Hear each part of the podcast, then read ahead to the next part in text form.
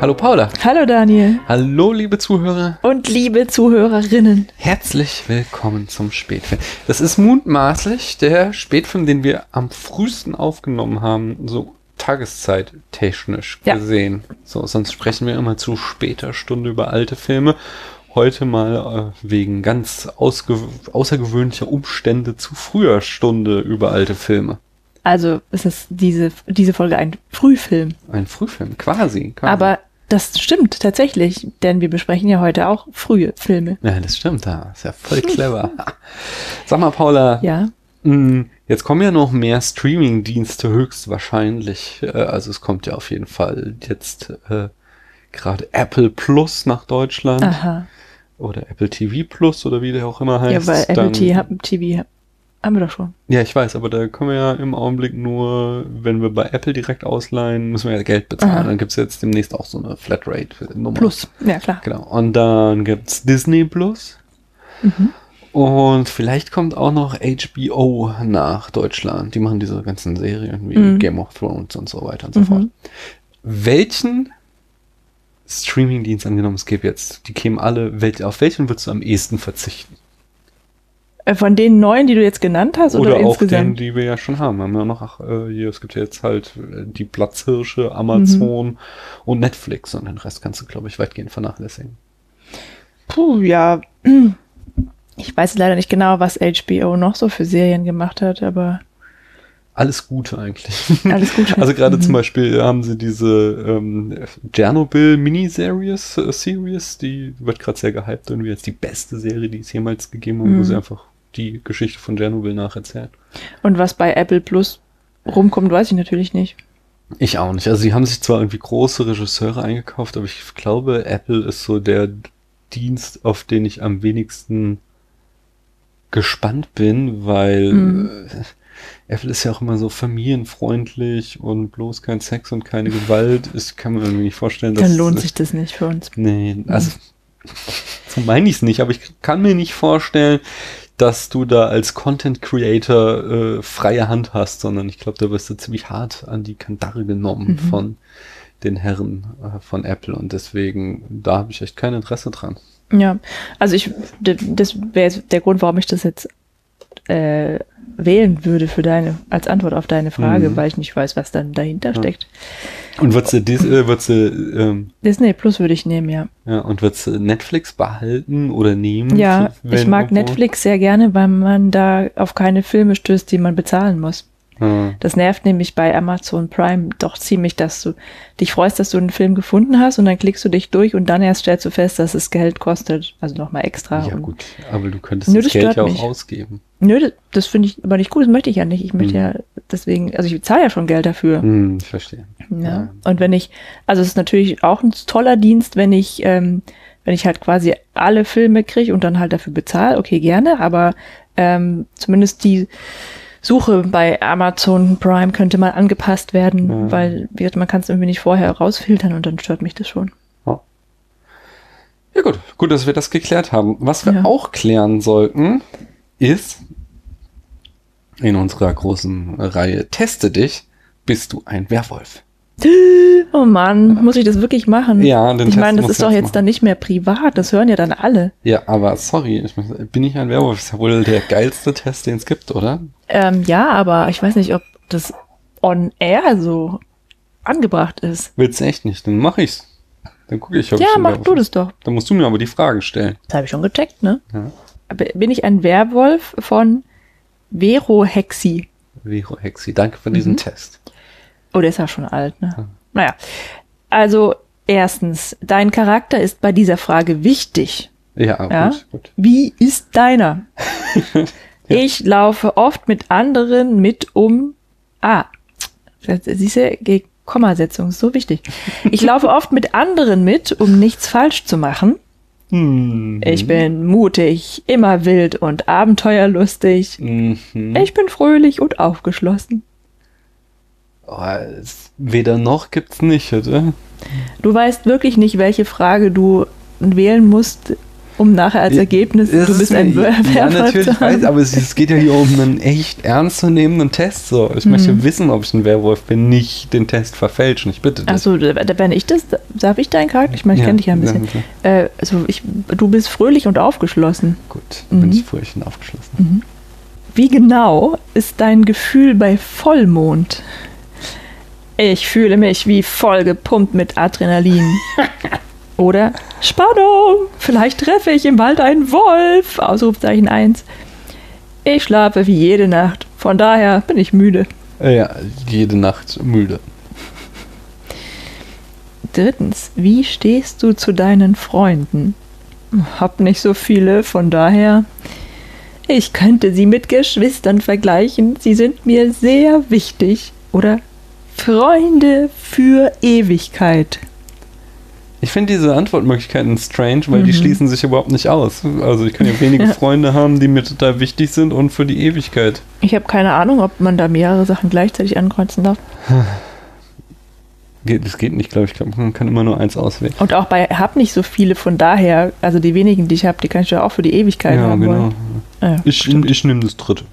Freunde für Ewigkeit. Das ist mir, also für Ewigkeit. für immer. Best friends forever. Was magst du am liebsten?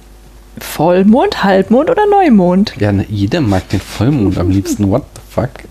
Glaubst du an Dämonen und solche Sachen? Nee. Dämonen sind keine Sachen, okay? Eher nicht. Naja, man will ja nichts Falsches sagen. Ja, muss ich wohl. Nee, eher nicht. Ich glaube, ich bin ziemlich unwerwolfig. Wie fühlst du dich beim Rennen? Naja, macht Spaß und so. Sport? Scheiße. Großartig. Freiheit kriegt da eine neue Definition. oh ja, das dritte, das finde ich gut. Aha. Nach welchen Gesetzen lebst du?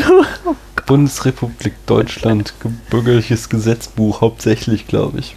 Also hier steht nach dem Gesetz der 67 Trabanten des Jupiter, What? nach den Regeln meiner Clique, BFF Forever. Best Friends? Forever, Ich forever? lese vor, was hier steht. Ja.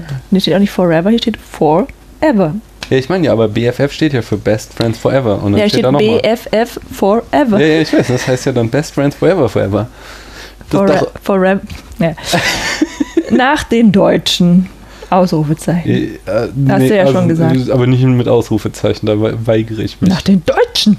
Nee, ich finde die Saturn-Geschichte spannend. 67 Trabanten des Ja. Jupiter. Äh, oh, sorry. Ich weiß zwar nicht, wie deren Gesetze so sind da oben, aber finde ich gut. Die, danach möchte ich gerne leben. Ich würde mich an deiner Stelle schon noch ein bisschen informieren erst, bevor du dich zu anderen Gesetzen bekennst als den Deutschen. Also Ja, das- aber besser als die du, Deutschen mit genau- Ausrufezeichen. Ja, aber komm, das kommt halt jetzt raus in den Äther, über den Äther, hören das jetzt andere Leute Und- wissen, dass du dich nicht zum Grundgesetz bekennst. Ne, natürlich, aber nicht zu den deutschen Gesetzen mit Ausrufezeichen. Man darf übrigens äh, Björn Höcke einen Faschisten nennen, hat ein Gerichter beschlossen äh, oder geurteilt. Ich hoffe, dass ich den nie treffe, insofern. Ja, aber ist ja gut. Ist nur, nur damit das mal alle wissen. Okay. Fünf Punkte. Wähle einen Ort, an dem du leben würdest. Mhm. Da, wo ich jetzt bin, mondbeschienener Wald, einsame Insel. Also Frankfurt ist schon richtig nice. Nice. Äh, ist auch wieder, es könnte doch ein mondbeschiedener Wald auf einer einsamen Insel sein. Wo ist denn da der Widerspruch? Ja, auf einsamen Inseln sind ja nur Palmen. Hab ich denn auf der einsamen Insel WLAN? Also du hast ja hier nirgendwo WLAN oder also die, die Also Angabe in Frankfurt ja habe ich WLAN, bleibe ich, wo ich bin. Nein. Hm. Mit wem würdest du dort sein? Mit meinen Freunden? Äh, so schnell gehe ich nirgendwo hin. Familie und so. Und alle drei Antworten haben Ausrufezeichen. Familie und so. Noch ein Abschiedsgruß? Fragezeichen. Tschüss. Möge der Vollmond dich zum Himmel führen oder lebe wohl, Kind des Mondes. Boah, ist das schwulstig. Ja, und äh, das ist tatsächlich ein bisschen durchschaubar, was man nehmen Mhm. sollte. Ich nehme aber trotzdem Tschüss. Aus Protest. Da ist aber kein Ausrufezeichen dahinter. Das ist mir egal, genau. Obwohl da mal gerade eins passen würde. Tschüss. Die Auswertung. bin ich ein Werwolf? Zu 40 Prozent bist du leider ein Sterblicher. Oh. Das heißt aber 60% Werwolf. Hau ab, bevor die Vampire auf dumme Gedanken kommen, wäre besser für dich. Zirp, zirp. Und da ging es um Werwölfe. Ja, nee, aber die sind ja Erzfeinde, die Vampire. Ah, Weißt du doch. Hast du auch hier die Twilight Saga gesehen? Ich bitte dich. ja, ja. Das ist auch von 2015 der Test, passt ja. Tja. Okay. Dann Also das. das ist ja wirklich. Das, Das war, der, äh, das war der blödeste Test von allen. Also bitte, nur weil ich den jetzt mal gemacht habe. Hexi. Nee, deswegen wollte ich ihn ja gar nicht. Wir hatten schon ganz schön schlechte Tests, also das möchte ich jetzt mal sagen. Also, ja, aber der mit Snape war besser. Sogar der. gute Idee. Ja.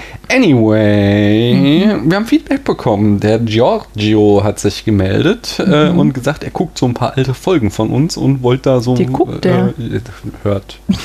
Natürlich. Also vielleicht guckt er sie auch. Ah, auf YouTube. auf YouTube, aber da sieht man nur so eine Waveform, von daher, ich hoffe, er hört sie sich an. Wäre besser. Jedenfalls, äh, zu Stand By Me ähm, sch- äh, reibt er als Lokführer. Oh, er ist Lokführer. Hey, Da cool. klappen sich bei der Brückenszene immer wieder die Kn äh, Zehennägel hoch, Hm. wenn die Kinder über die Brücke rennen und die Lok hinter ihnen ist. Jeder normale Lokführer würde in dieser Situation eine Notbremsung durchführen. Ja, das ist, finde ich, einen sehr guten Einwand. Ja. Und äh, zur Alien-Folge sagt er, ähm, soweit ich weiß, ist die Nostromo nur ein Schlepper und nicht das gesamte Raumschiff. Die Nostromo befördert nur das Ding durchs All. Äh, das ist halt zu Aha. lange her. Ich weiß nicht mehr, haben wir wahrscheinlich falsch dargestellt. In dem Sinne, mea culpa äh, Ja, kommt nicht wieder vor. also ich habe schon gedacht, dass das ein Raumschiff ist. Ja, Aber ja ich- aber, aber ich glaube, es Ich verstehe das auch du siehst ja nicht. irgendwie so dieses große Raumschiff und wahrscheinlich Mhm. ist die Nostromo nur das, was vorne so dran gedöngelt Ach ist so. und den Rest hinter sich herzieht. Ah, weil ich ja meinte, das gefällt mir da so. Weil Ja, es so schön rostig ist Ja, das ist auf jeden Fall. und dreckig und so. Ansonsten weiß ich nicht mehr, ist echt lange her, dass wir die Folge aufgenommen haben. Ja. Charts haben wir, nicht? Und zwar Mr. und Mrs. Smith landete ziemlich weit unten auf Platz 73 von 85 Filmen äh, derzeit in unseren Charts. Mhm. Ja, ja, aber meine Güte, das sind halt solche Knaller und Hitchcock steht auch ganz oben bei uns, von daher soll er sich mal nicht beschweren. Dann müssen Mhm. wir im Rahmen des Bruce Revisited die Frage klären, Paula, was ist die beste Filmmusik? Immer noch die von Pulp Fiction. Ah, Okay. Und ich, äh, obwohl ich bei dem. Äh, Oder es ist doch bei Star Wars. Oder die von Psycho. Ah, ist gut. Aber das ist gar nicht die. Es ist, das ist ja gar nicht die Musik, ja, doch, was das, ich da das zählt alles. Das auf jeden Fall zählt das. Ja, schwierig. Wirklich schwierig. Ich sage jedenfalls, obwohl ich damit äh, in der ersten Runde des Cinematic Death Matches letztes Jahr rausgeflogen bin, äh, sage ich trotzdem immer noch, es ist der Herr der Ringe, die Gefährten. Mhm. Der erste Teil, der hat einfach so eine geile Filmmusik. Ja. Das, äh, ja. Mhm. Mhm. Mhm. Und Vielleicht auch Trainspotting. vielleicht auch Trainspotting. Ja. Train, ja, Trainspotting hat auch einen super geilen Soundtrack, da hast du vollkommen recht. Mhm. Anyway, ähm, bevor wir gleich mit den Eckdaten unserer heutigen Folge, ah nee, oder äh, heute gibt's geil, heute wird's ja was ganz Besonderes. Bevor wir jedenfalls damit gleich anfangen, haben wir noch eine ganz wichtige Frage immer im Vorgeplänkel zu klären. Kennst du sie? Ja, was macht eigentlich Shia LaBeouf? Und im Augenblick macht er ja richtig viel, weil Ja. jetzt ja gerade sein Film Honey Boy rausgekommen Mm, und deswegen mein täglicher Shia LaBeouf Newsletter, der glüht förmlich mit äh, äh, News rund Äh, um Shia. explodiert, Er kannst du doch da mal sagen jetzt. Genau, und deswegen äh, habe ich so ein Mhm. kleines Best-of. Ähm, so, Shia hat nämlich seinen Eltern Honey Boy gezeigt.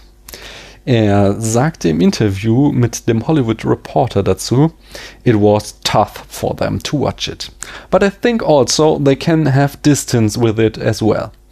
I mean, they really, more than they care about this movie shit, they care about their kid, you know? Mm, äh, genau dieser äh, Hollywood Reporter, der feiert äh, Shire und den Film auch voll ab und äh, profitiert ihm zwei Oscars als bester Nebendarsteller und bestes Drehbuch. Und der Film war auch bis vor kurzem ähm, noch bei den sagenumwogen 100% äh, Zustimmung auf Rotten Tomatoes und es ist jetzt abgesackt auf 96%. Das heißt, es gibt eine schlechte Kritik, mhm. äh, sonst nur gute Kritiken derzeit Tja. zu äh, Honeyball. Und ähm, äh, genau, er sprach auch über seinen Vater und er sagte, dass er jetzt mit ihm in einer wesentlich besseren Beziehung sei als damals äh, mhm. zu Zeiten, zu denen Honeyboy spielt. Äh, Variety gegenüber sagte er, ihr Verhältnis sei kompliziert, wie das eben zwischen Eltern und Kindern ist, ähm, mhm. aber die Beziehung sei sehr herzlich mittlerweile. Ach, das freut mich. Mhm. So viel dazu. Dann beginnen wir mal mit dem Hauptakt. Und zwar reden wir heute über die erste Regisseurin überhaupt, Alice Guy Blaché. Und äh, es wird mal eine andere ähm, Folge als gewöhnlich, weil diese frühesten Filme aus der, äh, von den Filmpionieren, wie man ja so schön sagt, die sind ja meist nur einige Minuten lang und deswegen erzählen wir euch das Leben von Alice Guy Blaché und zwischendurch äh, besprechen Paula und ich immer mal wieder den ein oder anderen Film. Fang doch mal an, Paula. Wir befinden uns in den Pionierjahren des Kinos, als die Bilder das Laufen lernten, in Bewegung gesetzt von Magiern wie den Brüdern Lumière, Georges Méliès oder Thomas Edison die Pioniere, welche die Regeln und Möglichkeiten des Kinos erst mit ihrer Arbeit erfinden sollten. Doch heute wollen wir euch von einer Heldin erzählen, deren Anteil an den Pionierleistungen in den frühen Jahren des Kinos später in dieser patriarchalen Branche allzu oft unter den Tisch gefallen lassen wurde. Wir sprechen über die Filme von Alice Guy Blaché. Guy Blaché war die erste Regisseurin der Welt. Sie machte den ersten Spielfilm überhaupt. Für mehr als zehn Jahre war sie wahrscheinlich die einzige Frau, die Filme drehte. Sie war einer der ersten Menschen, die Tonfilm drehten und mit Farbe experimentierten. Sie war wahrscheinlich die erste, die einen Film mit komplett schwarzen Schauspielern drehte. Und sie war auch, war auch eine der ersten Produzentinnen und bis heute die einzige Studiobesitzerin. Die Karriere von äh, Guy Blaché sollte über 25 Jahre andauern und sie schuf mehr als 700 Filme. Wir erzählen euch eine Geschichte von Aufstieg und Fall einer außergewöhnlichen Frau. Leben und Werk. Unsere Geschichte beginnt im Jahr 1865. Emile Guy war Besitzer eines Buchladens und eines Verlages in Chile. Er lernte Marie Clotilde Franceline, oh er lernte Marie Clotilde Franceline Aubert auf einer Reise nach Paris kennen. Die beiden Franzosen heirateten und Marie zog mit Emile nach Santiago de Chile. 1872 hatte das Paar bereits vier Kinder. Die Familie lebte in Chile, die Geschäfte liefen gut und Emil hatte mittlerweile eine Buchladenkette. Doch in Chile brach eine Pockenepidemie aus. Deshalb beschlossen die Gies, mit den Kindern nach Paris zu gehen und dort Alice zur Welt zu bringen. Es war zudem Maries Wunsch, dass wenigstens eines ihrer Kinder französisch sei. Am 1. Juli 1873 wurde Alice geboren. Emil kehrte kurz nach der Geburt nach Chile zurück, um die Geschäfte weiterzuführen. Marie folgte ein paar Monate später und Alice wuchs bei ihrer Großmutter in der Schweiz auf. Im Alter von vier Jahren kehrte die junge Alice zunächst nach Chile zurück. Das heißt überhaupt erstmal dahin, ja, dahin, ja ähm, wurde zwei Jahre später, 1879, dann aber auf ein katholisches Internat nach Frankreich geschickt, auf das bereits ihre Schwestern gingen. Als Alice eine Teenagerin, Teenagerin war, zog der Rest der Familie zurück nach Frankreich. Das Geschäft ihres Vaters war pleite gegangen. Bald darauf verstarben ihr Vater und auch noch ihr Bruder. Das war 1891. Die Todesursache ist äh, heute unbekannt. Alice Schwestern waren damals bereits verheiratet, sodass sich äh, die junge Alice selbst um ihre Mutter kümmern musste. Nach dem Tod ihres Vaters machte sie eine Ausbildung als Stenotypistin, ein neuer, zukunftssicherer Beruf, um ihre Mutter zu unterstützen. 1894 wurde Alice von ihrer Lehrerin an Félix Max Richard als Sekretärin für seine Firma Comptoir Général de la Photographie empfohlen. Das Unternehmen war spezialisiert auf die Herstellung und den Vertrieb von Kameras und Fotografiezubehör. Beim Vorstellungsgespräch war Richard nicht anwesend, sondern nur ein gewisser Léon Gaumont. Dieser wendete ein, dass Alice Guy doch wohl etwas jung für eine so wichtige Stelle sei. Alice erwiderte, Nun ja, das ist etwas, was ich überwinden werde. Gaumont lachte und gab ihr den Job. Etwas später übernahm Léon Gaumont die Geschäftsführung des Unternehmens. Jener Léon sollte später Gaumont gründen, die älteste heute noch existierende Filmproduktionsfirma der Welt. Am 22. März 1895 wohnte Alice einer nicht öffentlichen Vorführung des Kinematographen der Gebrüder Lumière bei, bei der bereits der berühmte Filmarbeiter verlassen die Lumière-Werke gezeigt wurde. Erst acht Monate später, am 28. Dezember 1895, fand die erste offizielle Vorstellung des Kinematographen in Paris statt. Comptoir General konnte den Kinematographen aber nicht mehr kaufen, denn das Unternehmen musste Bankrott anmelden. Doch Leon übernahm Alice Guy in seine neue Firma El Gaumont et Compagnie.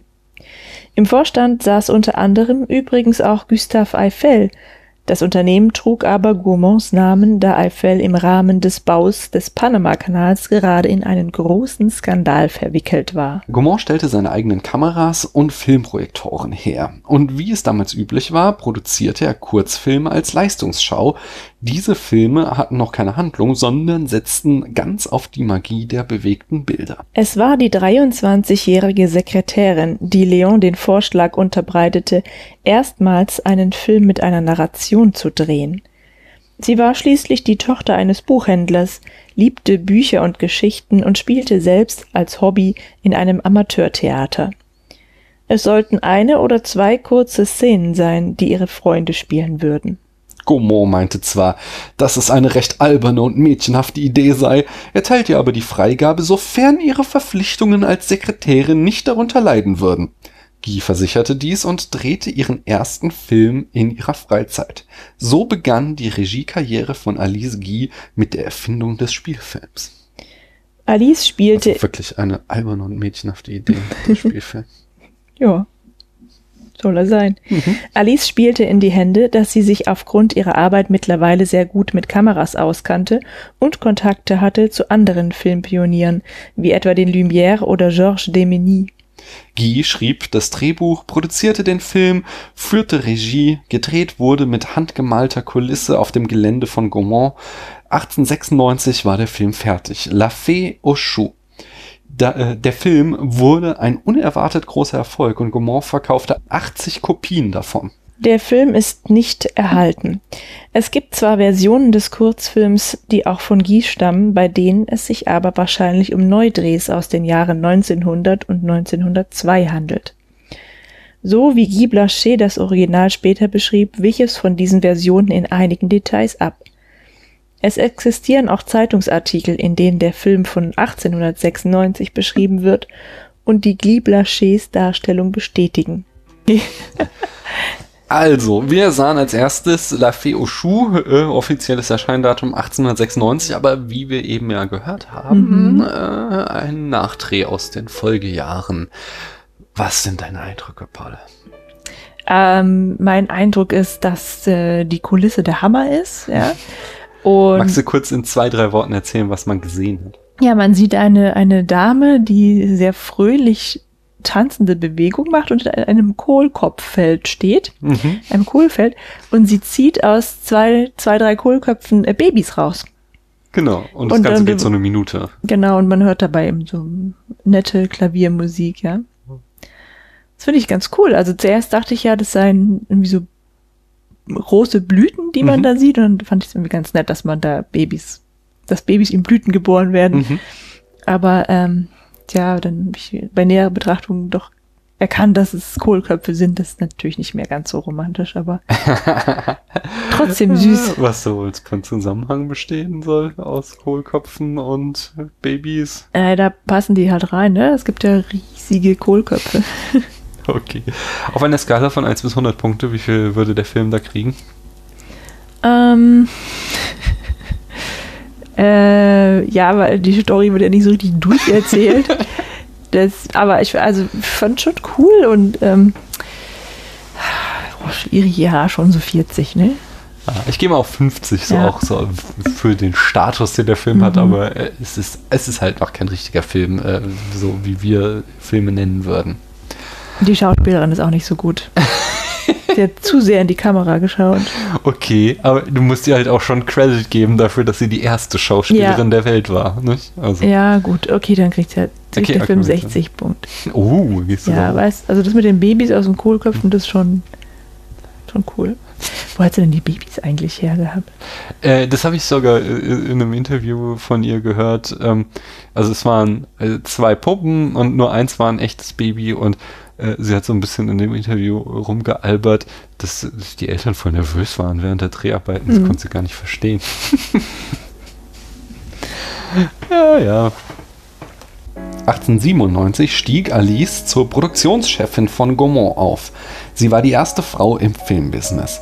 Die, bis, ach, bis 1908 war sie wahrscheinlich die einzige Frau der Branche, die hinter der Kamera tätig war. Guy war übrigens auch die erste Autorenfilmerin, die Filme schrieb, Regie führte und sie produzierte. Gaumont richtete ihr ein Studio im Pariser Stadtteil Belleville ein. In ihrer Autobiografie schrieb sie, dass sie sich quasi alles selbst erarbeiten musste. Was sie für ihre Filme brauchte, erfand sie. Und kaum dass ihre Abteilung profitabel wurde, begannen männliche Kollegen ihr ihre Position streitig zu machen. Alice schrieb, dass sie es Gustave Eiffel zu verdanken habe, dass sie ihren Status behielt. Sie war mit dem Vorstand befreundet und erhielt seine schützende Hand über sie. 1902 brachte Gaumont eine neue Innovation auf den Markt, das Chronophon. Guy drehte mit ihm erstmals Filme mit Ton. Dem Film wurde eine Schallplatte mit einem auf die Bilder abgestimmten Soundtrack beigelegt. In den folgenden Jahren machte sie 100 dieser Filme, fast 20 Jahre bevor der Tonfilm in Hollywood Einzug hielt. Neben den Spielfilmen war Guy vor allem für ihre Tanzfilme bekannt. Ein beliebtes Genre in dieser Zeit. So verfilmte sie 1905 den Bolero gleich zweimal Miss, mit Miss Sahare und Tango. Die Filme waren eine beliebte Attraktion in Tanzclubs und wurden unter anderem von Thomas Edison in den USA vertrieben. Als nächstes sahen wir, ähm, du willst es bestimmt sagen, Dans Serpentine par Madame Bob Walter. aus dem Jahr 1899 äh, eben einen von den Tanzfilmen von Alice Guy, äh, damals ja noch. Wie, wie hat der dir gefallen? Also als erstes möchte ich anmerken, dass sie ihr schon auf dem Titelbild ihr Name genannt war. Mhm. Ja, ich, äh, ist auch sehr schön, dass das äh, dass da gezeigt wurde, dass es eine Frau gemacht hat. Mhm. Und ähm, also der Film hat ja nun überhaupt keine Handlung, ist aber doch ideal, um zu zeigen, wie toll das ist, dass man Bewegung aufnehmen, also konservieren und wieder reproduzieren kann Mhm. per Film. Ähm, man sieht eine Frau tanzend, die hat so ein wallendes Kleid und irgendwie sind, die, sind da so Stöcker drin. Jeweils kann die mit, mit diesem Kleid halt so Wellen machen.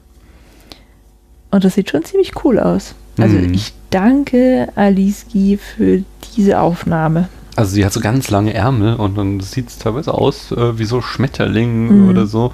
Oder und die macht da so. Verbeugungen. So. Ich bin ein großer Fan des Tanzfilms und Mhm. finde auch dieses Exemplar recht gut. Ich muss aber sagen, er war ein bisschen zu lang mit zwei Minuten.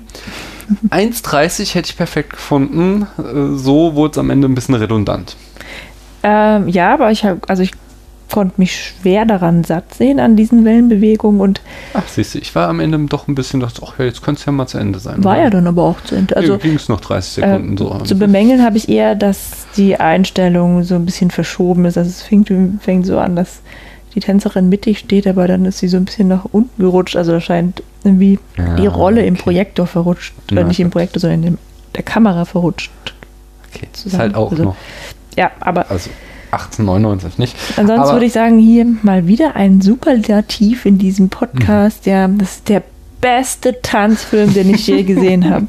Auf einer Skala von 1 bis 100 Punkte, wie viele Punkte kriegt äh, La Danse Serpentine oder Danse Serpentine? 90. 90 Punkte, echt? Boah, nee, das ist zu hoch. Ich, ich landet beim, also wirklich die letzten 30 Sekunden, die haben es total runtergerissen. Hm. Deswegen kann ich ihm nur 72 Punkte geben. Also ich könnte ihn immer wieder anschauen. Ja, nee, nee. Das, also ich muss den nicht nochmal sehen. Ich würde mir jetzt nicht in meine äh, äh, DVD-Sammlung stellen. Ich würde übrigens auch nicht darauf äh, zu viel auf die Musik geben. Die meisten dieser Filme sind von den Leuten, die sie auf YouTube gestellt haben, nachsynchronisiert. Ich glaube, das sehen wir schon äh, auch beim nächsten Film, den wir besprechen. 1906 drehte Guy ihren ersten Langfilm mit La vie du Christ. Dankeschön. Für den Status der Filmindustrie Anfang des 20. Jahrhunderts war das eine Großproduktion, bei der über 300 Statisten mitwirkten und 25 Kulissen gebaut wurden. Es sollte ihr größter Erfolg in Frankreich werden. Im selben Jahr drehte sie auch den Film La Fée Printemps, einer der ersten Filme in Farbe. Insgesamt waren Alice Guys Pariser Jahre von einer enormen Experimentierlust geprägt.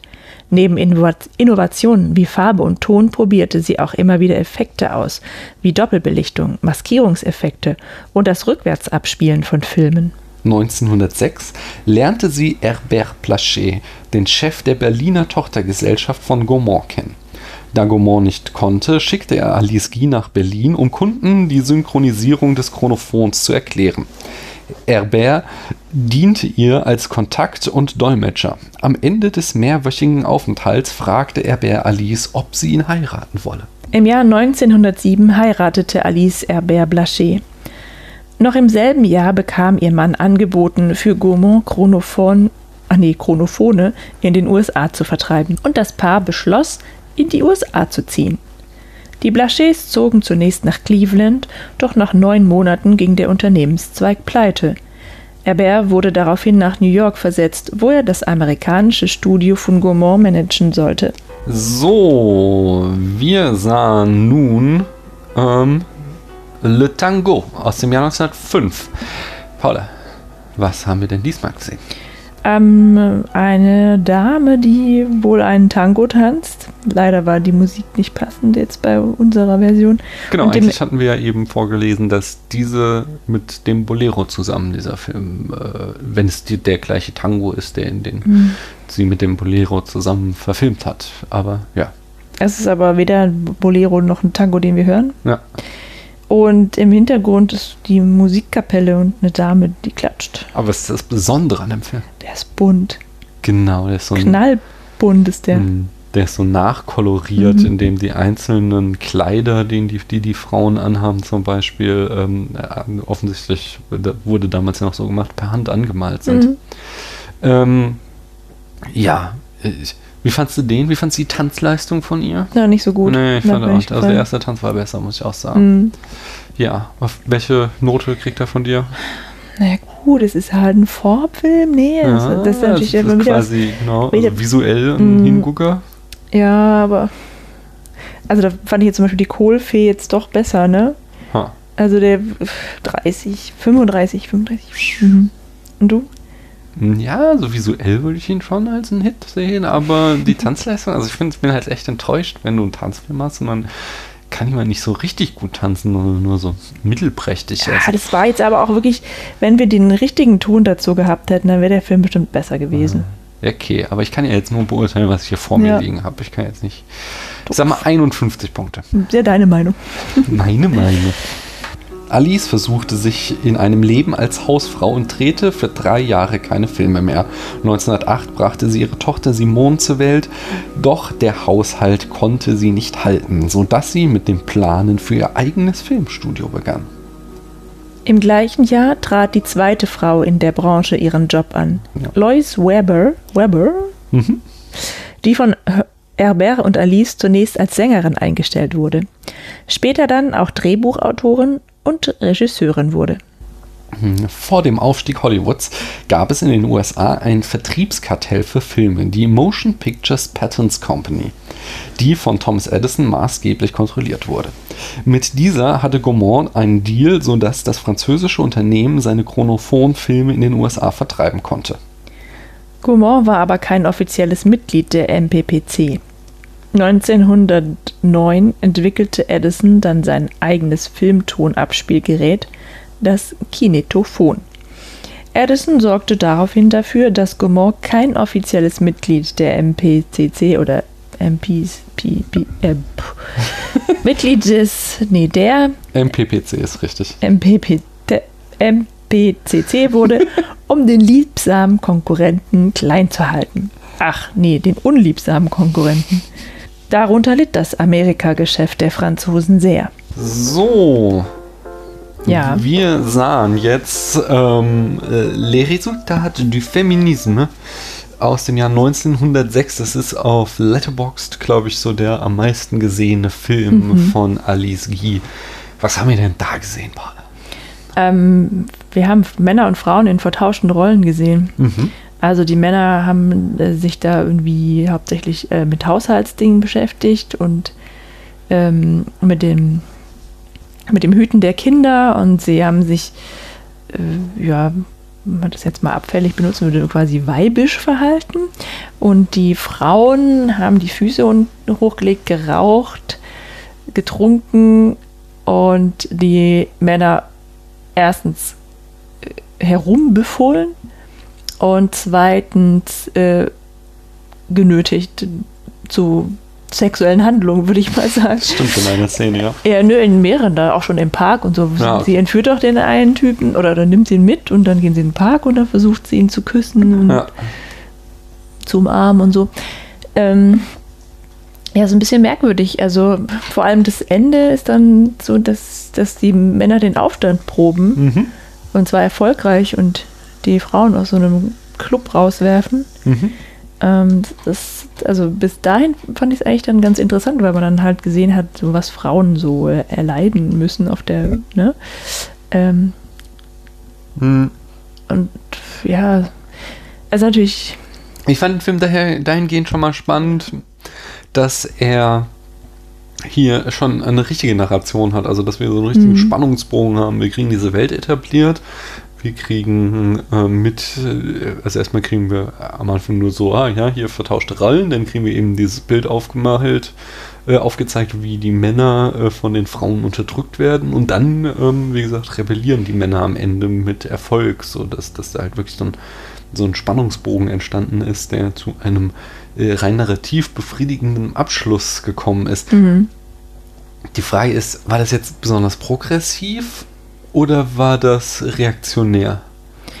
also so oder so möchte ich mal äh, spekulieren, dass das ziemlich unerhört war, Männer in solchen Rollen zu Mhm. zeigen. Also ich Also ich kann mir das vorstellen, dass die nicht lustig war. zufrieden waren. Ja, ja gut, wahrscheinlich glaub, schon, also sonst hätten die. Schauspieler da ja auch gar nicht mitgemacht. Ja, also, ich glaube, es war schon so einfach als Mhm. Komödie, so ein Gen- Gender-Swap-Ding äh, im Sinne von Some Like It Hot in den 50ern oder sowas. Äh, das, das, das ist jetzt schon irgendwie lustig. Aber, aber die Frage ist halt, kritisiert sie äh, oder ist es so, ähm, dass sie zeigt, so das würde passieren, wenn die Feministinnen hier mit ihren komischen Forderungen sich durchsetzen? Oder hält sie Männer tatsächlich den Spiegel vor und zeigt ihnen so, guck mal, so geht ihr mit Frauen um? also ich denke, also zuerst hatte ich ersteres befürchtet, ja. Ähm, Mhm. Aber dann äh, denke ich schon eher, dass sie gezeigt hat, wie es wie es halt so ist Mhm. Für die Frauen und mit den Männern. Deswegen gefällt mir das Ende dann wieder nicht so gut. Ja, okay, aber das ist ja so einfach so rein von der Narration her, um halt hier Mhm. was Spannendes zu haben. So. Und, Ja, und ich was mein- auch auf einer fröhlichen Note zu enden, wenn das jetzt hier eine Komödie ist. Er war auch länger Mhm. wesentlich als die Filme, die wir davor gesehen haben, waren sechs oder sieben Minuten. Ich finde aber, also diese Idee, dass das, dass, äh, die, das Ergebnis vom Feminismus ist, finde ich auch so völlig fremd, dass man einfach die, die Rollen tauscht. Ja. Wie, aber wahrscheinlich haben die Leute das wirklich so gedacht früher. Tja. So war das. Aber auf, deiner Skala von 1 bis 100 Punkten, wo landet der? Hm. Naja, weil er eben dieses Geschmäckle hat. Unter 50 bei 45. Ah, okay, ich gehe da wesentlich höher, weil ich halt es ähm, schon so ein enorm Meilenstein in der Präsentation Hm. fand. Ja gut, Deswegen ne? ähm, gebe ich ihm 74 Punkte. Aber die Bedeutung für die Filmgeschichte habe ich jetzt bei fast allen dieser Filme so doch schon ein bisschen unter den Tisch fallen lassen. Bei Ah. der Bewertung. Ja, okay. Sonst müssen die ja alle äh, mindestens 90 Punkte haben. Der erste Film mit diesen, der erste Film mit jenem. Ja, ach, Mhm. müssen sie? Ja. doch, also mal, das weiß ich nicht. Ich würde das maximal als einen von verschiedenen Faktoren Mhm. werten und deswegen weiß ich, ob ich da immer auf die 90 hochgehen würde. In 1910 beschlossen die Blachets schließlich, sich selbstständig zu machen und gründeten ihr eigenes Studio, Solax. Herbert übernahm die Geschäftsführung und Alice Guy Blachet wurde wieder künstlerische Leiterin. Zunächst war der Produktionsstandort Queens in New York. Die Spezialität des Studios waren Abenteuerfilme und die Geschäft Geschäfte liefen so gut, dass innerhalb der nächsten beiden Jahre in Fort Lee, New Jersey, 100.000 Dollar in neue Produktionsstätten investiert wurden. Das sind inflationsbereinigt 2,6 Millionen. Fort Lee war in der Prä Fort Lee war in der Prä-Hollywood-Ära das Zentrum der Filmbranche und Solax wurde bald zum größten Studio. In den folgenden Jahren produzierte das Studio über 300 Filme. Bei mehr als 40 davon führte Alice selbst Regie. Im Studio ließ Guy Blachet ein Schild aufhängen, auf dem Be Natural stand. Bis heute ist sie übrigens die einzige Frau, die Miteigentümerin eines Filmstudios war. Das ist schon echt krass. Schon wieder so ein Superlativ. Mhm.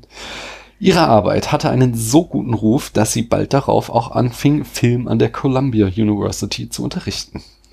Alles lief sehr gut, sodass die Blachets 1911 sich auch noch ihr eigenes großes Privatanwesen kauften. Ein weiterer filmischer Meilenstein stammt aus dieser Zeit, der Film A Fool and His Money aus dem Jahre 1912. Es war der erste Film mit einem komplett afroamerikanischen Cast. Allerdings darf Guy Blachet nicht als Bürgerrechtsaktivistin verklärt werden.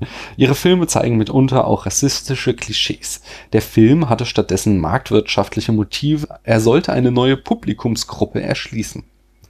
Im gleichen Jahr brachte Alice ihr zweites Kind, Reginald oder Reginald, zur Welt. Außerdem machte sie Schlagzeilen als die am besten verdienende Frau der Vereinigten Staaten. Solax war mittlerweile das größte Studio der USA. Ja, jetzt haben wir den äh, längsten Film dieses Spätfilms geguckt, nämlich ähm, auch Alice ersten Langfilm La Vie du Christ. Paul, wie fandst du ihn? Er, äh, erhellend. Erhell- hast, hast was gelernt? Ja, also das mit Veronikas Leichentuch, äh, Sch- Schweißtuch. Beste Szene Das war, war mir gar nicht bewusst, aber ich glaube, ich habe das schon mal gehört, weil irgendwo hat da was geklingelt. Ja, ähm, Erzähl das mal ganz kurz, das kannst du jetzt so nicht also, stehen lassen. ja gut. Also äh, das Leben Jesus wird ja nacherzählt und ein Abschnitt ist, äh, wie er das Kreuz eben nach Golgatha rüberträgt und stolpert und dann kommt Veronika und das ist einfach die beste Hilfe, die man in diesem Moment bekommen kann. Sie gibt ihm ein Tuch, um sich den Schweiß abzuwischen oder das Aha. Blut und beides. Und das ist ziemlich krass, weil ähm, der Jesus, der ist schon so ein bisschen dreckig im Gesicht zu dem Moment und macht dann halt einen fiesen Fleck auf ihr, auf ihr Tuch. Ja. Das zeigt sie dann auch und es so ein bisschen, sieht so ein bisschen betröppelt rein, weil Es ist einfach Es das ist- perfekte Gemälde Wie? von es Jesus. ist ein Abziehbild von seinem Gesicht. Das Ja. ist der Hammer. Ja, das war ziemlich gut. Mhm. Wie fandst du den Film insgesamt? Insgesamt, ähm, ja, also die St- Story hat mich total gefangen genommen. Also, Mhm. also erstmal, also abgesehen davon, dass mich das also immer wieder total fertig macht, was die Menschen mit Jesus da gemacht haben, äh, ist es doch so, dass ähm, der Film für sein Alter doch sehr innovativ war. Also du hast es mir die ganze Zeit erzählt, aber ich habe es auch selbst gesehen. Das, die Das Kulissen. heißt, ich habe mansplained, obwohl das schon alles wusste. So, oh, Nee, ich habe es das gesehen. Ich wusste es ja nicht. Ich habe es halten? ja dann gesehen, dass die Kulissen toll waren und ähm, dass da im Vordergrund und hinten, also der Film hatte eine Tiefe. Es war eben nicht wie im Theater. Man hat ja oft, äh, also ne, es ist nicht einfach nur ein Stück, das abgefilmt wurde, sondern wir haben verschiedene Schauplätze und wir Mhm. haben einen Hintergrund und einen Vordergrund und äh, vielleicht auch Nebenschauplätze. Mm. Und ähm, ja, also die, die Darsteller waren auch alle klasse. Jesus war, äh, wie, wie nennt man denn das? Ähm, Theatralisch? nee, sphärisch. Aha. Sphär- Also er ist immer ruhig. Man sieht, also die Leute wuseln da alle um ihn rum und er ist immer ruhig und Mhm. Macht seine ausladenden Gesten. Also ganz toll, wirklich. Das war wirklich ein Spitzenfilm. Ähm, ich habe mich gefragt, warum sie eigentlich das Leben Jesu dargestellt hat, weil äh, also äh, die, die bildenden Künstler im Mittelalter Ja. und äh, ja, davor auch, die, die durften ja nichts anderes machen, Mhm. aber, oder wenig anderes, ja, abgesehen von ihren Gönnern, durften sie ja eigentlich auch nur biblische Szenen darstellen und ähm, das war ja bei ihr nicht mehr der Fall. Und da habe ich mich gefragt, ob sie das gemacht hat, weil sie damit ihre, die, die Ungerechtigkeit, die ihr widerfahren ist, äh, gleichgesetzt hat mit der Ungerechtigkeit, Aber die zu diesem Jesus Zeitpunkt war sie auf dem Höhepunkt ihrer Karriere. So. Sie war halt irgendwie, oder noch nicht ganz, aber sie war halt Mhm. voll im, auf dem aufsteigenden Ast. Sie war ja Produktionschefin von Gaumont, also Mhm. da konnte sie ja nichts von der Ungerechtigkeit, die später noch kommt, äh, äh, wissen. Ja, also ich übernehme mal, wenn ich Bitte. darf. Ich fand, also auch, ich fand äh, die Kulissen, die, was Paula schon sagte, so diese tiefen Staffelung des Bildes, dass halt du wirklich äh, vorne andere äh, Handlungen hast als hinten. Da habe ich, hab ich, während wir den Film gerade geguckt haben, gesagt, ich habe so, so eine Analyse von Martin Scorsese gesehen, wo er das eben äh, erwähnt äh, in manchen Szenen, wie krass das ist, dass so halt vorne ein anderes Drama stattfindet als weiter hinten. Ähm, ich fand, was, was mir am meisten beeindruckt hatte, war der schnell Szenenwechsel, weil man hat halt den Bildern angesehen, was für einen enormen Aufwand sie getrieben haben, um diese Kulissen zu bauen. Mhm. Und ähm, das verleitet einen dann ja, das äh, die bis zum Maximum auszukosten. Mhm. Aber das haben sie gerade nicht gemacht, sondern sie haben wirklich halt so das Leben Christi erzählt und alle ein, zwei Minuten kam halt eine neue Szene und dadurch wurde der Film halt nicht langweilig. So, wenn die jetzt irgendwie nur, weil sie so ein krasses Bild von ähm, Bethlehem da Mhm. gebaut haben, also einfach da dieses Dorf nachgebaut haben, um das halt, damit sich das lohnt, das jetzt irgendwie zehn Minuten gezeigt hätte, dann hätte ich das mordslangweilig gefunden, wahrscheinlich irgendwann, wieder die Leute rumzappeln.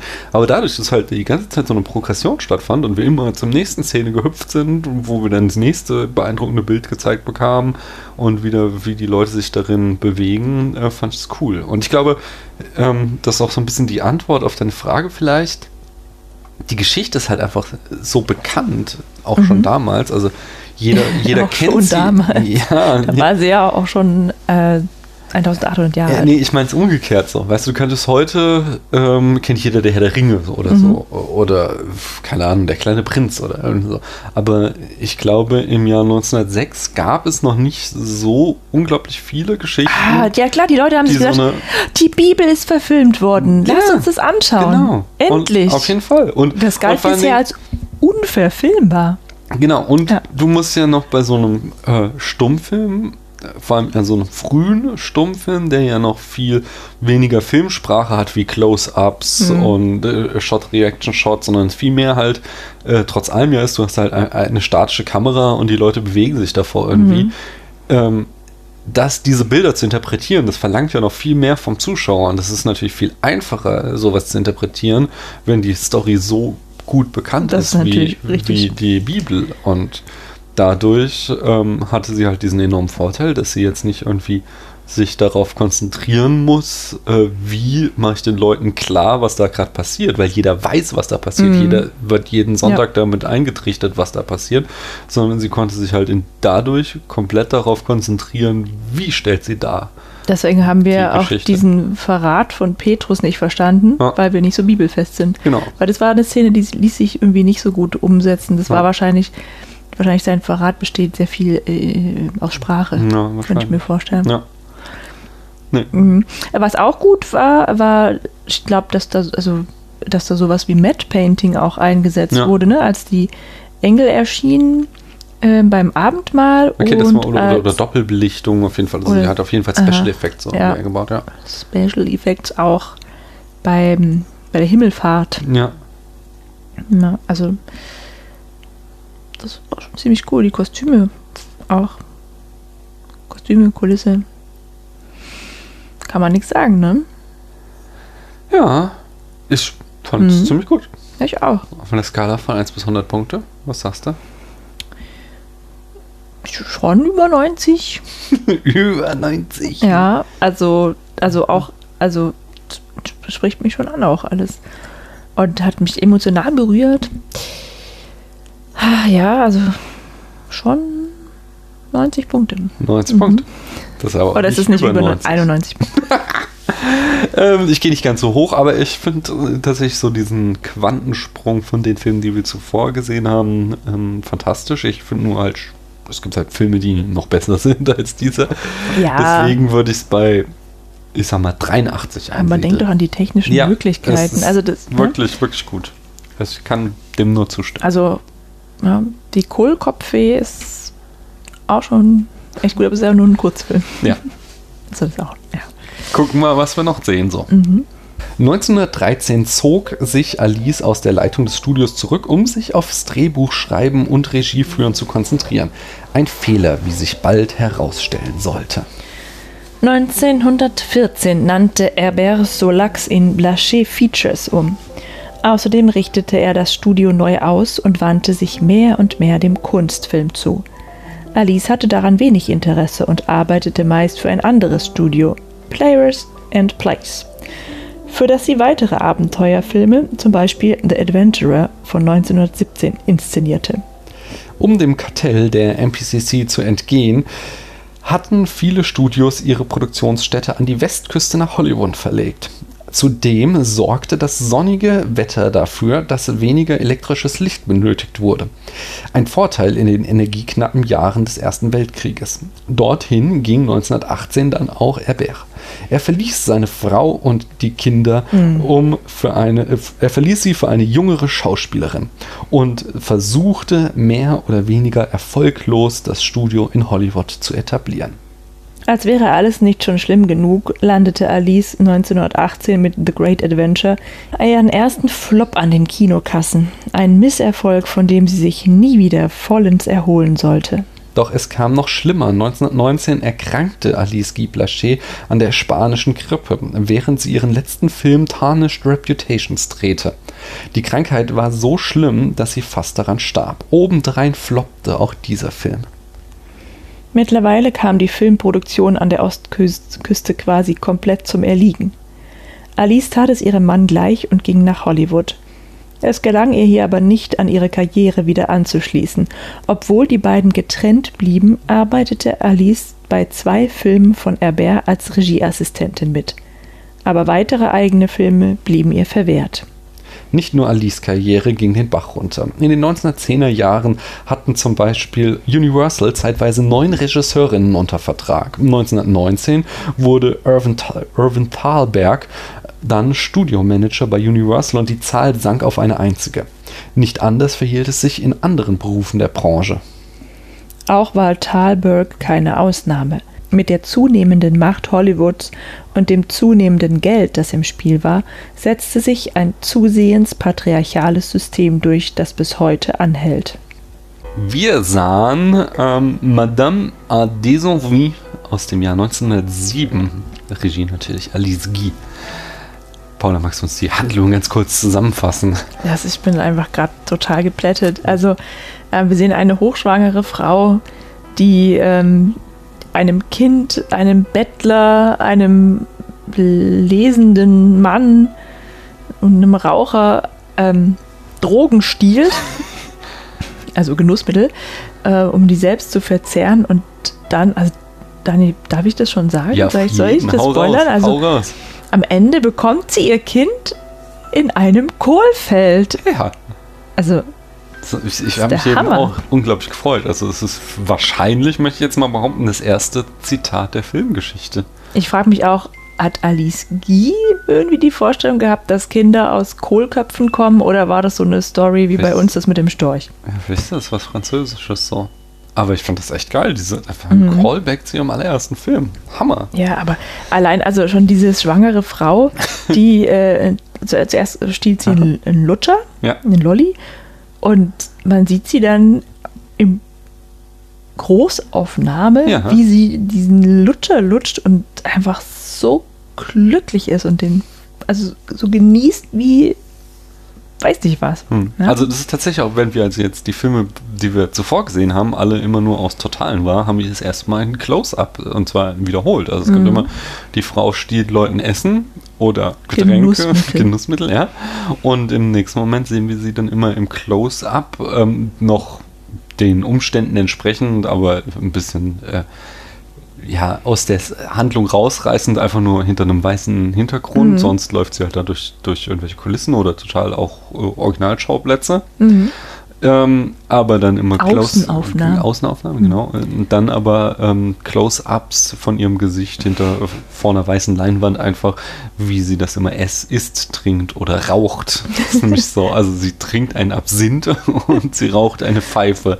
Und dann sonst hat sie den Lolli und den Fisch. Genau, offensichtlich äh, war damals noch nicht so gut bekannt, was Schwangere, äh, was dem ungeborenen Kind gut tut und was nicht. Mhm. Ja. Aber äh, hat mich schon ziemlich begeistert, der Film. Ja, mich auch. Also, Ja. also, was fehlt dem eigentlich noch? Eigentlich gar nichts. Ja. Also im Genre der Komödie war der schon ziemlich gut. Ja.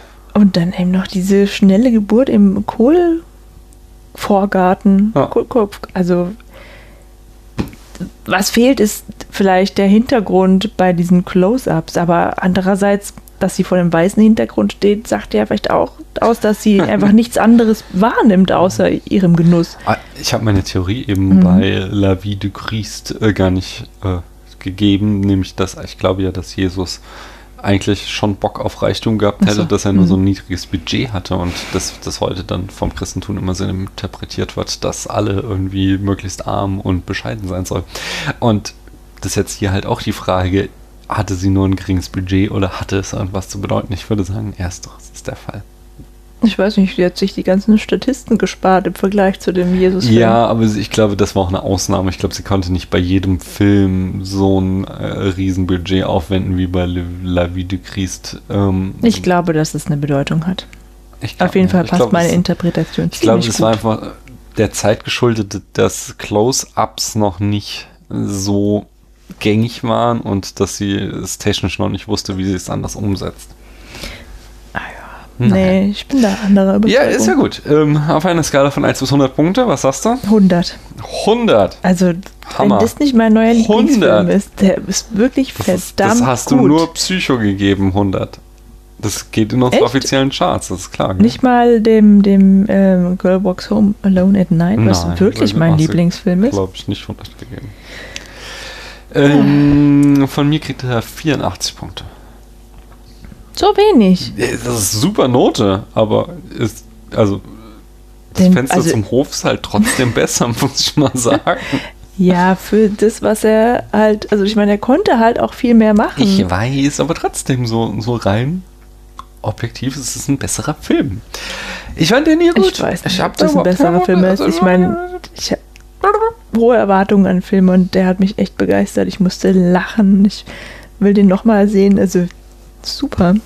Herbert hatte es in der Zwischenzeit tatsächlich geschafft, die ehemalige Solax herunterzuwirtschaften und einen Berg Schulden anzuhäufen, sodass das Studio 1921 zwangsversteigert werden musste.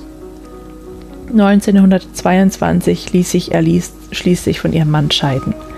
Sie zog weitgehend mittellos mit ihren Kindern nach Frankreich zurück und sollte nie wieder einen Film machen. Zwar versuchte sie wieder im Filmbusiness Fuß zu fassen, aber diese Versuche scheiterten.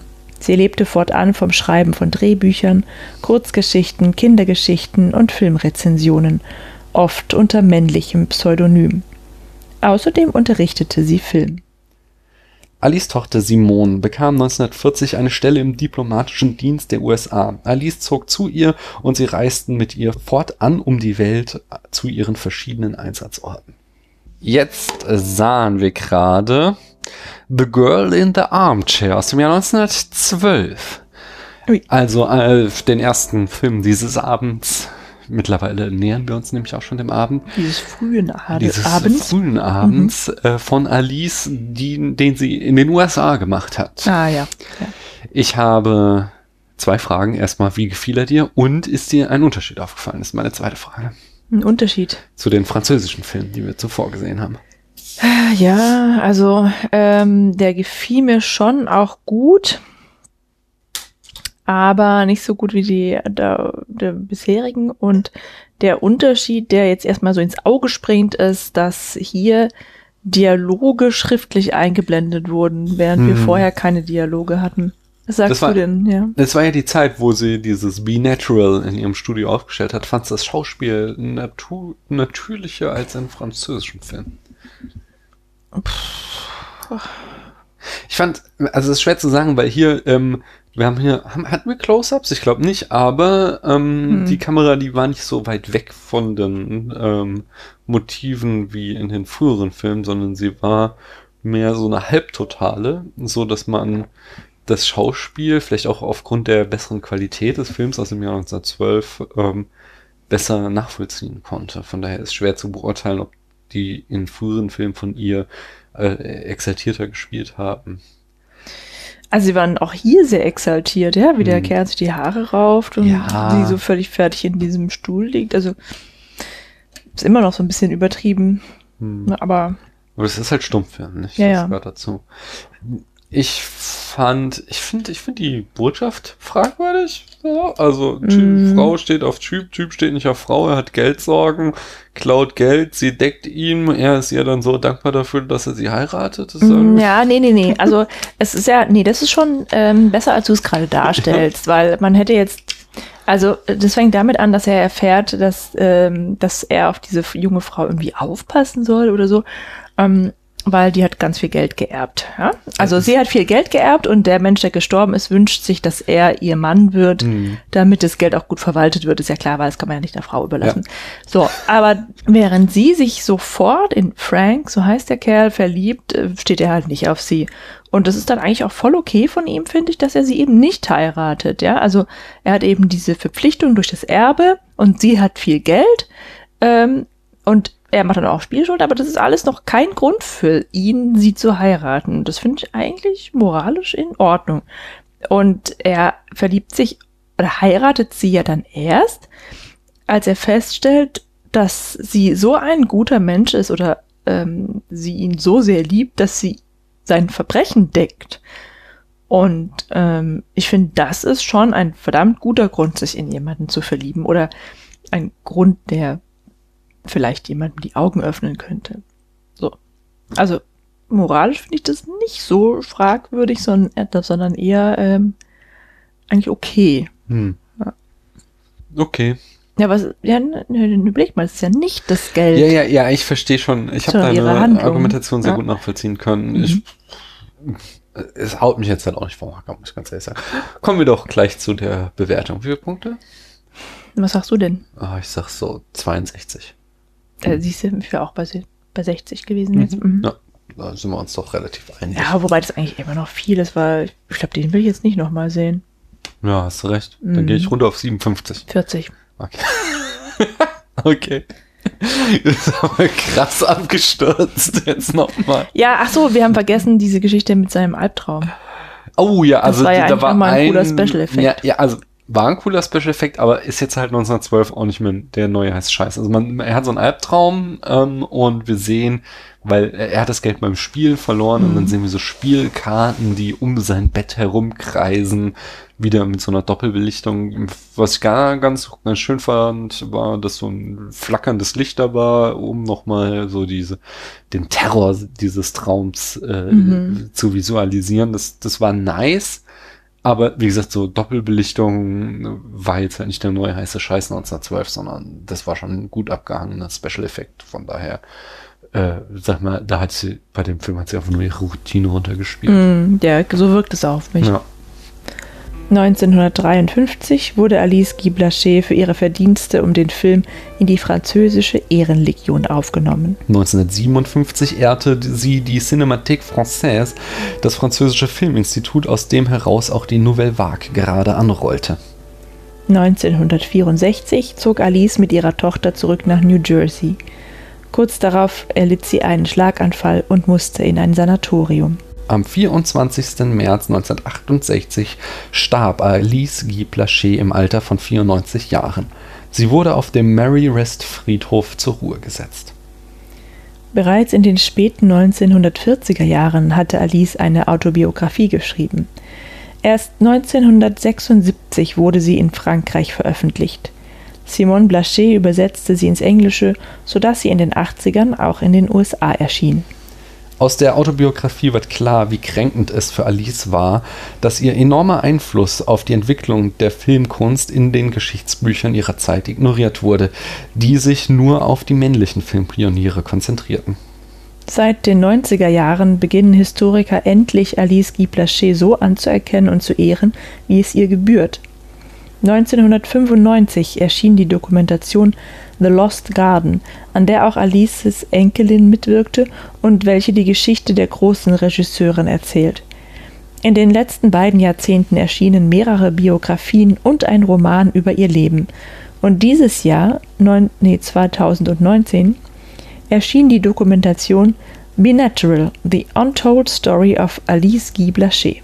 Einen letzten Film haben wir noch gesehen und zwar Falling Leaves aus dem Jahr 1912. Ein, äh, auch einer ihrer berühmtesten, bekanntesten Filme. Mhm. Ähm, zum, ich finde es ein bisschen schade, dass ich, sie war ja offensichtlich, ähm, oder ein, ein Hauptstandbein von ihr waren ja Abenteuerfilme und wir haben jetzt keinen einzigen Abenteuerfilm gesehen. Hm, Aber ich habe halt keinen gefunden. Ähm, wenn da draußen jemand ist, der einen Abenteuerfilm von Alice Guy Blaché äh, kennt und äh, verfügbar hat, soll sich gern melden. Insgesamt ist es ja einfach so, dass äh, Filme aus dieser Frühzeit des Kinos halt viele einfach verschollen sind, weil mhm. man noch nicht das Bewusstsein dafür hatte, dass man das irgendwie aufbewahren muss, weil das Verstehe. irgendwie ein mhm. Kunstwerk ist. Ja, Paula, wie fandst du Falling Leaves zum Abschluss dieser Folge? Das ist der Film von allen, die wir heute gesehen haben, der mich am meisten berührt hat. Oh, also Warum? Ich, ich, sehe Tränen in deinen Augen. Es ist ein bisschen feucht, sind sie auf jeden Fall. Also ich musste auch tatsächlich weinen, mhm. weil ich so gerührt war von diesem kleinen Kind, ja. das hier eine Kinderschauspieler richtig tatsächlich gut. wirklich, also hat, also am Anfang habe ich mich noch drüber lustig gemacht, dass es immer die Kamera guckt, aber dann habe ich gemerkt, na, es redet auch mit uns. Ja. Also ähm, Was redet zum Publikum quasi so. Ja, genau. Und also es ist wirklich ganz toll. Es hat, äh, puh, es ist ein Drama. Mhm. Also es geht darum, dass, dass die ältere Tochter mhm. einer Familie äh, ja, dem Tode nahe ist. Also mhm. sie hatte eine bakterielle Erkrankung. Mhm. Und ähm, ja, alle sind, also der, der Hausarzt prognostiziert eben, dass sie sterben wird, wenn alle mhm. Blätter gefallen sind. Das heißt zum Winter hin. Und die kleine Schwester hat sich in den Kopf gesetzt, da was gegen zu tun und geht raus in den Garten und hängt die runterfallenden Blätter wieder an die Bäume. Jetzt kriegt Paula gerade ganz feuchte Augen. Aber zum Glück kommt dann auch gerade ein Barrik Bakteriologe vorbei. Und ja, den, fragt, den, haben wir ja schon am Anfang gesehen. Ja. Der hat also ein Heilmittel gegen alles. Inducement? Nee, Consumption. Consumption. Ich weiß nicht, was das für eine Krankheit mm. sein soll. Naja, und ähm, ist halt total äh, innovativ und deswegen wissen noch nicht alle davon. Deswegen ist es ein ja. Glück, dass er im Trixie im Garten sieht, wie sie die Blätter an Bindfäden wieder an die Bäume hängt und dann kann er natürlich einschreiten und die ganze Familie retten oder erlösen, indem er die ältere Tochter rettet mittels der Injektion seines Serums. Äh, es ist tatsächlich ähm, Tuberkulose. Wie du die ganze Zeit gemutmaßt hast und die ganze Zeit dich auch aufregt, dass, man äh, Tuberkulose nicht heilen kann. Doch kann man, also ja, man kann, also soweit ich weiß, kann man nur impfen. Aha, halt, aber also ich weiß nicht, ob man nachträglich impfen. Aber ähm, Daniel hat auch das Glück, dass er mit mir eine live Synchronisateurin ja, hat. Es, es war so ein bisschen schwierig, weil der Film halt sehr tragisch ist und der, die Live-Synchro, die wirklich gut war. Also mhm. Paula hat halt zum Beispiel sofort gecheckt, dass die jetzt mit Nadel und Faden die Blätter wieder aufhängen will. Das ist, mhm. Du kannst den Film auch noch nicht, nehme ich Nein, nein, ich habe den auch zum ersten Mal gesehen. war schon sehr beeindruckend, muss ich ganz ehrlich sagen. Aber ähm, es war ein teilweise nicht ganz so ernsthaft, wie der Film es sein wollte, möchte ich mal behaupten. Ach komm, ich habe also alle Dialoge perfekt getroffen.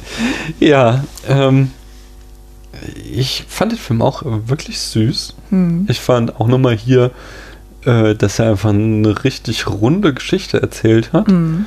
Ich hätte es, also sehr perfektes Happy End. Am Ende wird auch noch so angedeutet, Zum dass die Glück. sich verlieben, der Arzt und die Ja. Tochter. Die Eltern schleichen aus dem Zimmer, Mhm. äh, damit die zusammen ihre, ihre, ihre Damit sie turteln genau, können. genau, damit sie turteln können, ist das schön. Ähm, aber ich fand tatsächlich auch, also, also da mit so einem kleinen Kind, irgendwie sechs, sieben würde ich mal schätzen. Wenn nicht ähm, sogar jünger. Ich hätte jetzt ja. gedacht, eher so vier, fünf. Okay. Na, ja, okay, vielleicht fünf. Fünf, sechs, dann Fünf, sind wir okay. in der Mitte. Das, das, darauf lasse ich mich ein. Aber also dieses Kind zu wirklich guter Schauspielleistung anzutreiben, Mhm. fand ich schon sehr beeindruckend. Mhm. Und dieses diese Blätter, die runterfallen und das Kind hängt sie dann wieder auf, weil halt der Arzt gesagt hat, wenn das letzte Blatt gefallen ist, wird die Schwester Süß. sterben. Das ist auch ein echt schönes Bild, so. War ein guter Film. Muss man echt mal sagen. Ja. Auf der berühmten Spätfilmskala einmal möchte ich dich noch um eine Zahl bitten, Paula. 99. 99! So viel kriegt er wieder von mir nicht, aber ich gehe auf die 80. Hm. Ah, 85. 85. 85. Ja. Hast du noch letzte Worte für Alice Guy Blaché? Ich habe tatsächlich, ähm, bis du mir von ihr erzählt hast, noch nie was von ihr gehört und offensichtlich, und davon konnte ich mich jetzt überzeugen, hat sie einfach Großartiges geleistet. Und das macht mich innerlich wirklich sehr wütend, Hm. diese Ungerechtigkeit, dass ähm, sie verdrängt wurde. Also als wir vor Wochen ähm, über, zum ersten Mal über dieses Projekt gesproch gesprochen haben, hast du auch gemeint, naja, immer dann, wenn es kommerziell wird, also wenn irgendwo, also Frauen haben schon immer ganz viel geleistet Mhm. und äh, äh, Neuerungen eingebracht, aber immer dann, wenn es äh, zu Geld gemacht werden konnte, Mhm. haben die Männer übernommen. Ja, Oh. und das, ist also schade für die Menschheit. Hm. Das Thema hatten wir zum Mhm. Beispiel jetzt kürzlich ja bei Mr. und Mrs. Smith so, wo Frauen Mhm. arbeits-, berufstätig waren während des Zweiten Weltkrieges, aber kaum kamen die Männer aus dem Krieg zurück, mussten sie wieder an Herd und dann waren die Männer wieder äh, berufstätig quasi. Oder halt, ich brachte das Beispiel von diesem Film Hidden Figures an, wo halt Frauen quasi als äh, äh, Informatikerin Großes geleistet haben, bis es halt ein renommierter Beruf wurde und dann haben Männer sie wieder verdrängt. Mhm. Also ich, das, das lässt mich so ein bisschen sprachlos zurück, Ja. tatsächlich, weil ähm, ja, weil es, ist einfach extrem unfair Ja. und die ganzen, die, die männlichen Namen, die wir jetzt in der Produktions, äh, äh, im Produktionsteil vorgelesen haben, die kannten wir alle, Mhm. aber Alice Guy, de Guy Blaché halt bisher nicht. Das sagt da schon alles. Hm. Deswegen bin ich sehr froh, dass du dieses Projekt initiiert hast. Das freut mich, das freut mich. Ich, ich hatte es mir, also mir hat es auch echt Spaß gemacht, mich da reinzuarbeiten. Ich finde, das ist so ein, ähm, es gibt so Spätfilme, die sind Routine und das war so ein, wieder mal irgendwie so ein besonderer Spätfilm. Ein was- Special. Ein Special, genau. Und äh, deswegen hat es mir sehr viel Spaß auch gemacht. Und ich fand es sehr spannend, da halt so viel zu lernen und immer wieder irgendwie so, mir klappt immer wieder der Unterkiefer runter. Ich dachte, das kann alles nicht sein. Das ist, klingt ja wie aus einem Märchen, dass die den ganzen Scheiß erfunden hat Mhm. und keiner redet über sie. Aber es gibt halt, und das ist so ein bisschen das Happy End jetzt 100 Jahre später, dass es halt mittlerweile einfach sehr viele gut belegte Quellen gibt, dass es tatsächlich alles stimmt und dass jetzt halt sie äh, sehr, sehr spät, posthum, aber immerhin den Ruhm erntet, den sie sich verdient hat. So, und dass ihr Name jetzt immer mehr in den Vordergrund rückt und immer mehr sie dann tatsächlich für das gefeiert wird, was sie geleistet hat. Und Naja, also ich habe vor, ähm, warte mal, ich muss hier mal ein bisschen rechnen. Äh, vor 19 Jahren habe ich Kunst- und Medienwissenschaften Mhm. studiert und äh, da haben wir eben auch gelernt in einem Seminar, wie der Film entstand oder wie Fotografie entstand Mhm. und ähm, da fielen eben auch ganz viele eben auch besagte Namen, aber es ist eben Ja, 19 Jahre sind vielleicht dann auch eine lange Zeit. Ja, also- aber da, ihr Name fiel jedenfalls nicht. Natürlich, ja? also so. das ist noch nicht, das Projekt ist noch nicht am Mhm. Ende. Das ist noch nicht äh, da, wo es sein sollte. Ich sage einfach nur, wir sind irgendwie mehr oder weniger Dauergäste im Frankfurter Filmmuseum, weil wir eine Tochter haben, die total drauf abfährt. Und da ist mir der Name auch noch nicht untergekommen. Mhm. Da stehen die Lumières, da steht Edison. Mhm. So, das sind so die großen Namen, die da immer wieder fallen, aber ich habe da noch keinen Alice Guy Blaché gelesen. Aber Nee. okay, das Museum hat halt viele Exponate. Vielleicht ist es mir auch nicht aufgefallen. Das möchte ich jetzt auch Nein, das hätten wir Äh, bestimmt aber- mitgekriegt.